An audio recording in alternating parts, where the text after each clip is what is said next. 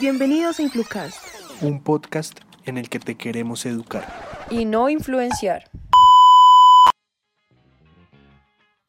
Hola gente, hoy escucharán un nuevo capítulo. Mi nombre es Juanita Miranda y los voy a estar acompañando junto a mis compañeros Daniela y Nicolás. Hola a todos, bienvenidos una vez más a este podcast. Me emociona bastante lo que vamos a hablar en esta ocasión y pues nada, espero que lo disfruten. ¿Qué tal? ¿Cómo están? Un placer saludarlos de nuevo. Y prepárense porque si el episodio pasado les gustó, bueno, creo que este los va a atrapar aún más. Bienvenidos. Bueno, en esta ocasión hablaremos sobre la responsabilidad que hoy en día tienen los influencers a la hora de crear y publicar contenido, ya que por medio de este contenido ellos tienen la posibilidad de influir en la toma de nuestras decisiones, Así que analizaremos qué tan importante, bueno o malo, es esto. Bienvenidos y acompáñenos en la búsqueda de una verdadera educación digital.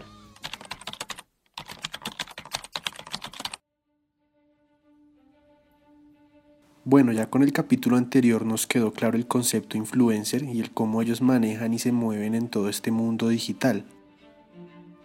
Exacto, pero ahora es importante abordar el tema del contenido que generan más allá de la temática específica, me refiero a lo que ellos hablan en sus redes, la manera en que interactúan con sus seguidores y también cómo se muestran ante ellos, en fin. Así es, y es que en nuestra actual sociedad el contenido generado por estas personas influye sorprendentemente en nuestras decisiones, sin que nos demos cuenta en la mayoría de las ocasiones.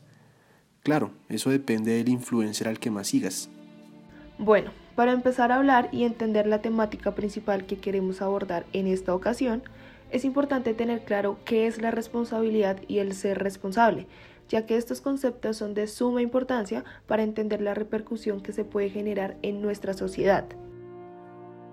Pues según la RAE, la Real Academia Española, ser responsable es la capacidad existente en todo sujeto activo de derecho para reconocer y aceptar las consecuencias de un hecho realizado libremente.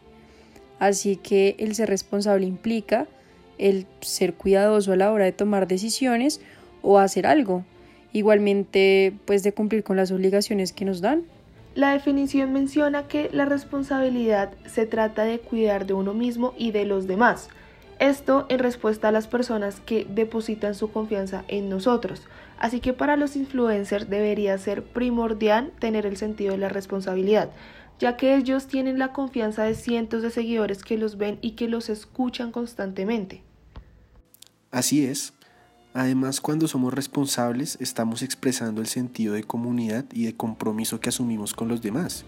Vemos así que el concepto de responsabilidad no solo implica el cuidar de uno mismo, sino también pues de los demás. El ser responsable es una acción que puede tanto perjudicar como beneficiar a otros, ya que hay ocasiones en que dichos actos y forma de ser repercuten en algunos, así queramos o no. Exacto, y es lo que me pasa todo el tiempo con muchos influencers. Ellos actúan de cierta manera o dan su punto de vista de algún tema y claro, lo de siempre, promocionan algo y estos comportamientos en sus redes sociales sí o sí van a generar una reacción en su comunidad. Así es, y pues la magnitud de esa reacción depende del tamaño de su comunidad. Si no se tiene un número importante de seguidores, seguramente no tendrá mucha relevancia, pero si esto es todo lo contrario y posee un gran número, las probabilidades de que ciertas acciones se hagan virales son mucho más probables. ¿Sabes? Mm, también hay un punto muy importante aparte de la cantidad de seguidores y es el nivel de interacción que tengas con ellos. Si la interacción es alta, les das a tus seguidores esa sensación de cercanía. Y eso es lo que estas personas han logrado con sus seguidores, que ellos sientan que los conocen y que pueden ver una parte más íntima y personal de esa celebridad. En mi caso, me pasó cuando empecé a seguir en redes sociales a diferentes actores nacionales actores que yo había visto toda mi vida solo por la pantalla del televisor y verlos expresarse tal cual son sin estar interpretando ningún personaje, sino siendo solo ellos, me generó confianza. Un ejemplo de eso es Lina Tejero. Ella en la mayoría de sus historias solo promociona productos y demás cosas. pero su personalidad hace que ella me genere esa confianza y asimismo que me la genere con respecto a los productos que ella menciona en esas historias. Claro, y mira, es sencillo. Si despiertas esta sensación de cercanía, por primaria que sea, entre el creador de contenido y sus seguidores, estos van a creer más en lo que les dicen, en sus opiniones y juicios de valor. ¿Y qué pasa cuando se cuenta con un óptimo nivel de interacción? Pues la responsabilidad que tiene el influenciador aumenta. Bueno, pues los influencers se clasifican por eso mismo, por la interacción que tengan con sus seguidores. Lo que realmente importa para ellos es que sus seguidores estén activos en sus redes sociales.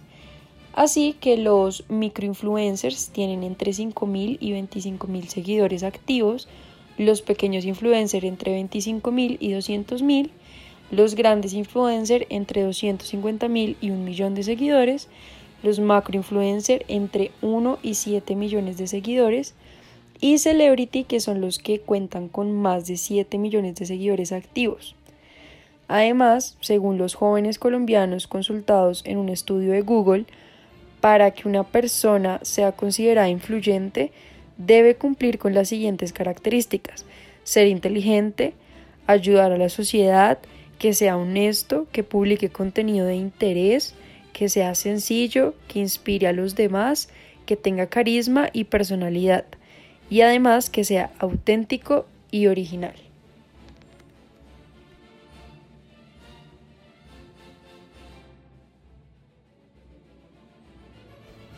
Es por eso que ahora uno ve cómo estas celebridades digitales no pueden quedarse calladas frente a un tema, responder a críticas y mensajes o dar la cara frente a una polémica que han causado. Es gracioso que menciones eso último de dar la cara frente a una polémica que han causado. Claramente eso es un nivel de interacción que se debe tener en cuenta, pero ¿acaso qué? ¿Generas mucha polémica o qué? Bueno, pues hay de todo. Unos que causan polémica por su contenido y otros que simplemente son reconocidos por la opinión pública, a causa de temas que tocan en sus canales y perfiles en redes sociales. Sí, tienes razón, hay de todo. Es 2021 y lo que hay son casos y casos de críticas positivas o negativas respecto a algún contenido, opinión o idea de un influencer respecto a algo. Y acá les tenemos tres casos que se ganaron la atención del público precisamente por eso, por sus productos en redes u opiniones frente a algo. Estos casos que vamos a dar sentimos que son muy importantes analizarlos porque su relación con la responsabilidad frente a los demás parte de lo más elemental, de lo que son, lo que crean y pues lo que piensan. Así es. ¿De qué otra manera se va a expresar tu responsabilidad frente a los demás si no es a través del impacto que generas? Bueno, entonces veamos estos ejemplos porque vaya que son interesantes no se los quiero decir todos de golpe, vamos uno por uno. Les digo que por ahora hay tres y hay de todo. Así que empecemos.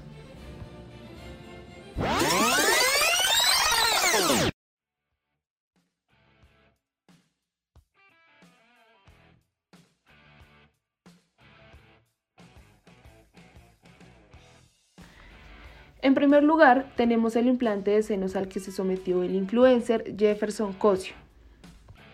Este caso es bastante, bastante particular. Resulta que el día 2 de marzo del presente año, el youtuber antioqueño de 26 años, Jefferson Cosio, se sometió a un procedimiento quirúrgico en el que se puso un par de implantes mamarios. Un hombre de 26 años con un par de implantes mamarios. Bueno, este tema solo basta escucharlo para saber que estuvo en boca de mucha gente. Así fue. Debido a esto, el influencer colombiano fue tendencia en redes sociales durante las siguientes semanas transcurrido el hecho. Cosio causó una controversia tanto en sus seguidores como en las personas que hasta este momento podían no conocerlo. El paisa fue tendencia. Y eso no acabó allí. A los ocho días de haberse sometido al procedimiento quirúrgico, el youtuber lanzó una especie de disculpa. Dijo que nunca pensó que sus teteros fuesen capaces de hacer sufrir a medio mundo de esa manera, y dejó en claro también que lo volvería a hacer mil veces más.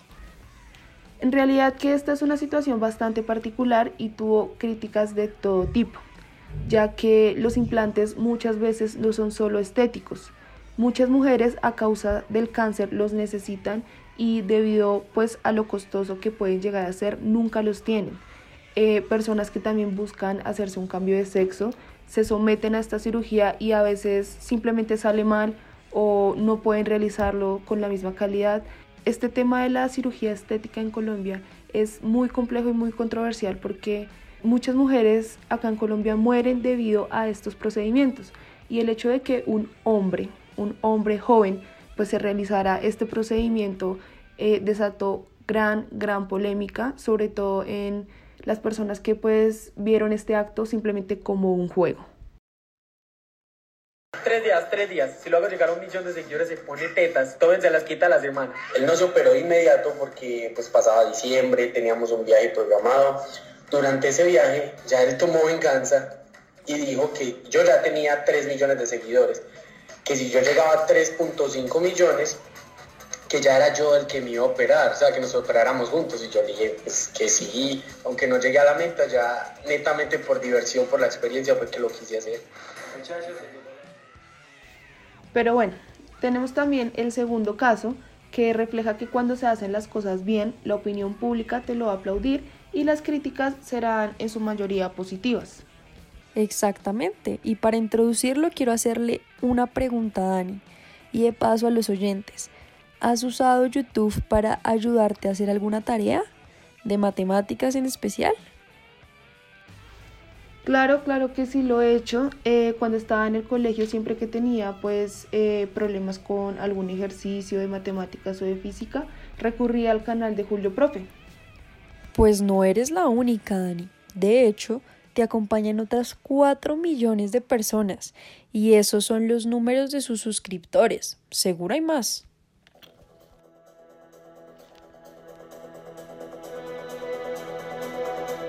Esta ocasión vamos a resolver este ejercicio de aritmética que involucra operaciones combinadas con fraccionarios y cantidades tanto positivas como negativas. Vamos a resolverlo detalladamente paso a paso y al final haremos su comprobación utilizando para ello la calculadora científica.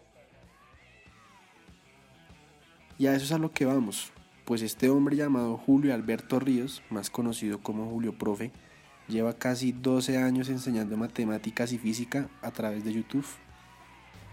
Y es que el profe Julio cuenta con muchos seguidores. En su canal tiene hasta la fecha más de 4.5 millones de suscriptores.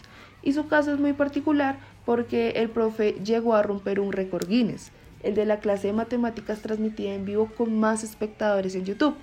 Esta se llevó a cabo el 7 de diciembre del año 2020 y contó con la participación de 213.586 personas en línea.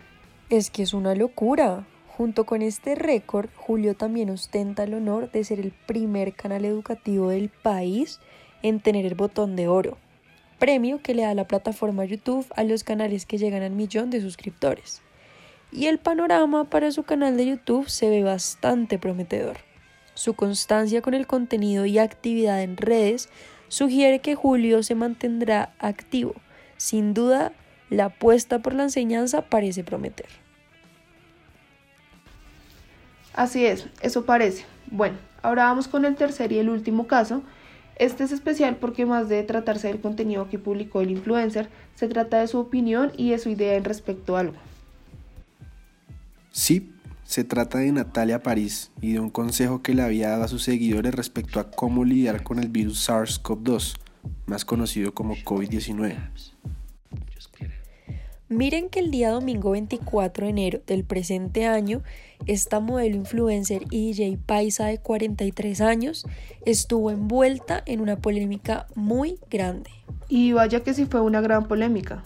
Sí, sí, lo fue.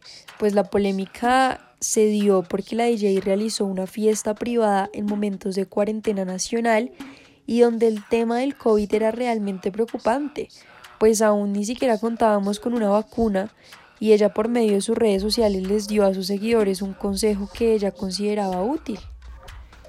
En la transmisión que estaba haciendo ese día en sus redes sociales eh, de la fiesta, la gente le cuestionó el por qué no tenía tapabocas, a lo que la modelo respondió que no era necesario porque había consumido dióxido de cloro, alentando a los demás que lo hicieran puesto que todos tomamos dióxido de cloro y ese era el remedio para no vacunarse. Natalia tiene más de 1.6 millones de seguidores en Instagram y por esa razón muchos le han pedido más responsabilidad a la hora de emitir recomendaciones de este tipo sin ninguna base científica. De hecho, desde ministerios de países como Colombia hasta la OMS y la Organización Panamericana de la Salud han advertido sobre los riesgos de consumir dióxido de cloro o sustancias derivadas para prevenir el coronavirus.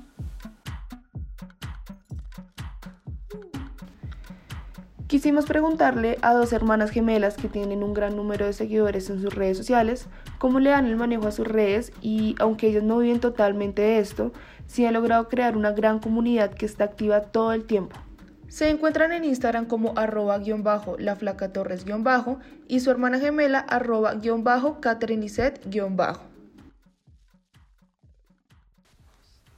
Bueno, mis seguidores los conseguí de manera orgánica. Eh, hacía alianzas con otras marcas o otras cuentas que tuvieran el mismo número de seguidores que yo en ese entonces y nos mencionábamos mutuamente para darnos a conocer y crecer juntos. Bueno, creo que personalmente no me he puesto a, eh, no sé, eh, conseguirlos, o sea, como un objetivo de llegar a X número, no. Simplemente con el paso del tiempo, porque tengo la cuenta ya hace bastante tiempo, eh, fueron llegando eventualmente. Eh, digamos que sí he tratado de enfocar el perfil a algo que pues es una ingeniería de software, aunque no en su totalidad. Y también a veces cuando mi hermana me etiqueta, porque pues digamos que mi hermana también tiene un número muy alto de seguidores, van llegando también. Entonces pues no, personalmente no he creado una estrategia. Eh, creo que mi posición sí influye en la toma de decisiones de otras personas como por ejemplo, compré este vestido, entonces todo el mundo, todo el mundo no, todas las chicas quieren comprar el mismo vestido. Ejemplo, compré estos tenis, entonces la gente quiere saber en dónde los compré, cuánto valen. Ejemplo, eh, hablo abiertamente acerca de la depresión. Muchas personas me hablan que sufren de depresión, se desahogan conmigo, les doy tips, les, les ayudo y esas cosas. Eh, otro eh, ejemplo claro eh, sería que yo recomiendo una marca y las personas vayan corriendo donde esa marca para comprar lo que yo recomiendo y obviamente recomiendo marcas 100% confiables. Porque pues también depende como tal a nivel personal, es decir, si yo tengo un pensamiento crítico, un pensamiento establecido, no va a llegar cualquier persona a hacerme cambiar de parecer. Esto aplica a nivel global, no estoy hablando de que las personitas se vean afectadas por un influenciador, no, tú como persona te puedes ver afectada de manera personal a nivel de pensamiento por cualquier persona, por tu hermana, por una amiga, por un amigo, X, Y, Z. Sin embargo, pues en este caso hay personitas que no tienen ese pensamiento crítico, ese pensamiento establecido fuerte y se van a ser fácilmente manipulables. Entonces cualquier persona va a llegar a decirles algo y seguramente van a creer eso. Entonces, eh, partiendo de eso, pues hay que tener cierta responsabilidad en el contenido que, que se sube, en la información que se brinda. También influye en el comportamiento, en la forma de vestir. Hay personas que les gusta mi look, entonces quieren copiar el look.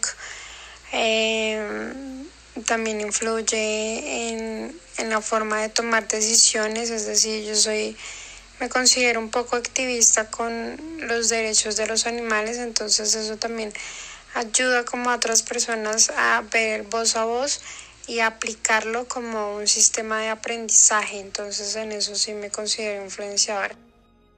Ahí es donde vuelvo al punto anterior y la palabra responsabilidad me parece súper importante porque Asimismo, pues reiterando que hay personas muy influenciables que no tienen un pensamiento crítico, una postura crítica ante X o Y tema, pues hay personas muchísimo más influenciables que no tienen ese pensamiento crítico ni esa postura y van a querer cualquier información que X o Y persona por simplemente números, o sea, porque tiene 100 mil seguidores, entonces seguramente es una persona que sabe y no sé qué, y bueno, en fin. Entonces por eso me parece súper importante la responsabilidad en este caso digital a la hora de subir contenido, de subir información de X o Y tema. Por ejemplo, vayamos al tema del paro. Eh, no falta eh, las personas que decían que simplemente hay vándalos y que hay venezolanos y ellos son los que están acabando con el país y X y Z. ¿Qué, ¿Qué va a ocasionar esto? Va a ocasionar una ola de xenofobia grandísima porque vamos a estar culpando a alguien que seguramente no está en estas protestas. Entonces, no falta porque eh, una red social la puede usar cualquier persona y no falta realmente una persona que vaya con otras intenciones a utilizar este tipo de información. El tema de responsabilidad digital empieza por no compartir eh, noticias falsas. Eso me parece que es un tema de responsabilidad digital muy importante, no compartir ni divulgar noticias falsas. Segundo, el acuerdo que haga con las marcas es por ciento eh, legítimo, es decir, que yo me aseguro que la marca que estoy recomendando sea 100% legal. Eh, si es algún producto de consumo o de aplicación que tenga registro en Vima, eh, que la marca eh, haga las entregas al día, que no se retrasen las entregas, que sean marcas colombianas que sean responsables con lo que ofrecen y que sea real lo que ofrecen, es decir, yo te ofrezco esto, pero te llega otra cosa. La, la, que está quedando mal ahí soy yo porque yo soy la que estoy recomendando la marca. Entonces, eso lo considero como responsabilidad digital. Al hablar de depresión, siempre recomiendo mucho no autodiagnosticarse y no automedicarse.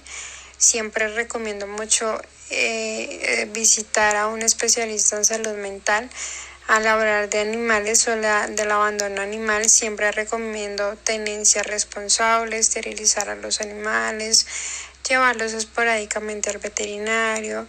Si me hacen una consulta, siempre remito al hospital porque yo soy auxiliar de, de clínica veterinaria, pero yo no puedo recetar ningún medicamento. Entonces, si me hacen a mí una pregunta oye flaca, mira, es que mi perro tiene vómito y no sé qué hacer. Entonces, obviamente yo no voy a medicar a ningún animal, sino que mi responsabilidad digital o mi responsabilidad como tal es remitir siempre eh, a un veterinario. Te estoy dando ejemplos. Bueno, como ya lo hemos mencionado, el tema de la responsabilidad digital debería ser cada vez más importante a la hora de generar contenido. Claro, y es que el generar contenido ahora no es solo crear videos en YouTube o artículos, etc. Hoy en día las redes sociales nos brindan muchas herramientas para que esto sea posible. Exacto, un post, una foto, una historia, los reels, videos, etc. Todo esto es contenido y por medio de todo eso se puede generar mensaje, sin mencionar las herramientas que nos permiten interactuar directamente con los seguidores. Así es, como ahora nuestro contenido genera tantas reacciones en los usuarios, es importante mencionar ciertos casos polémicos en los que se han encontrado inconsistencias en los productos que varios influencers han promocionado o mencionado en sus cuentas. Diversos usuarios han denunciado y se han visto afectados por esto. Así es. Y el primero de estos casos es Giovanna Mendoza Aires, conocida como Raivana. Es una creadora de contenido mexicana que se dedica a promover por sus redes sociales consejos para llevar un estilo de vida sano y saludable. El veganismo era uno de los temas protagónicos en su canal de YouTube. El 13 de marzo de 2019, la influencer colombiana Pau Tips subió una historia en su Instagram en la que estaba almorzando junto a la influencer mexicana a punto de comer un filete de pescado en un viaje a Bali, Indonesia. Y en el video se ve incómoda, además parece que quisiera cubrir su plato con los codos. Esto generó un colapso en las redes sociales, donde sus seguidores manifestaron su inconformidad ya que la mayoría la considera como una de las mayores exponentes del veganismo. Pues en respuesta a las críticas subió un video contando su versión de la situación y pidiendo disculpas por lo sucedido.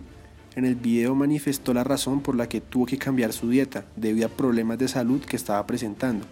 Además, la influencer pues aceptó que se estaba sintiendo enferma al seguir los consejos de nutrición que ella misma le recomendaba a sus usuarios de redes sociales. Ahora vamos con el segundo caso, que fue el de la influencer y modelo colombiana Elizabeth Loaiza. En su cuenta de Instagram, ella ofrecía el producto Promit COVID-19 Rapid Test, que funcionaba para realizar pruebas rápidas del coronavirus, como lo dice su nombre. Sin embargo, en mayo del 2020, la Superintendencia de Industria y Comercio abrió pliegos de cargo en su contra porque en abril le había hecho un requerimiento para que mostrara cuál era la naturaleza del producto. Sin embargo, Loaiza no atendió al llamado y la entidad le formuló cargos por presunto incumplimiento en las órdenes. Eh, la superintendencia señaló que los productos ofrecidos por la influenciadora en las redes no tenían registro en Vima, aunque ella aseguraba lo contrario. Este, al igual que el caso de Natalia París, tuvieron mucho que ver con el tema del coronavirus y por eso mismo fueron tan polémicos. Otro caso que generó gran polémica en el mundo digital fue el de la influencer española María Pombo, quien cuenta con más de un millón de seguidores en Instagram y 250 mil en YouTube. Ella fue la protagonista de un escándalo ya que aseguró encontrar la solución para combatir el acné y que solo se necesitaban dos euros y pico pues es eridosis, un medicamento que contiene un antibiótico, eritromicina, que se emplea para el tratamiento del acné y que requiere prescripción médica. Probé mil millones de cosas y cuando probé esto, al día siguiente el grano estaba seco. Además se refiere al producto como algo cosmético. Pues Guillem Melgar, el farmacéutico y administrador de la cuenta de Twitter Farmafurecida, le dijo al País de España, el diario, que promocionar el consumo de medicamentos, aparte de ilegal, es peligroso debido a que tienen efectos secundarios y reacciones adversas que pueden perjudicar a quien los consume.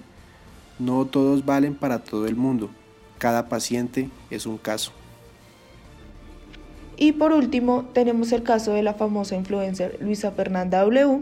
Este caso fue denunciado por una chica en Twitter quien aseguró que había comprado una plancha para el cabello promocionada en las redes sociales de la influenciadora a finales del 2019. Ella mencionó, el 15 de diciembre de 2019 pagué por una plancha para el cabello anunciada en las historias de Instagram de Luisa Fernanda W, como ven en el video, con un 80% de descuento por 24 horas y un link que directamente te llevaba a la página para pagar el producto. La chica mencionó que después de realizar la compra, le llegó un correo donde le confirmaban su compra y le informaban que su pedido llegaría pronto, pero este nunca le llegó. Días después, cuando decidió volver a revisar la página, eh, esta le arrojaba error, así que había sido eliminada. La seguidora intentó comunicarse con Luisa Fernanda, pero nunca recibió respuesta por parte de ella. Tras las publicaciones de este caso, Luisa Fernanda salió a defenderse, afirmando que nunca tuvo contacto directo con la empresa, sino que ella solo aceptó la publicidad que le dio la agencia de influenciadores de la que ella hace parte. Esto nos reafirma que la responsabilidad digital no solo se debe tener a la hora de crear un contenido, sino también al momento de mencionar o recomendar algo. Uno debe hacerse cargo de sus palabras y aceptar la responsabilidad de las consecuencias. Es verdad, muchos de estos influencers creen que el manejo de sus redes sociales no tendrán consecuencias en sus seguidores y la realidad es que su trabajo es influenciar, así que sí o sí siempre habrá una consecuencia.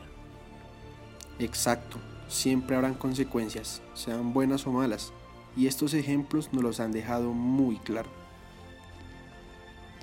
Bueno chicos, esto fue todo por hoy. Esperamos que hayan disfrutado mucho este podcast y que hayan aprendido algo importante. Nos encontraremos en una próxima ocasión. No olviden seguirnos en nuestro Instagram como arroba influcast con doble T al final. Gracias por escucharnos y hasta la próxima.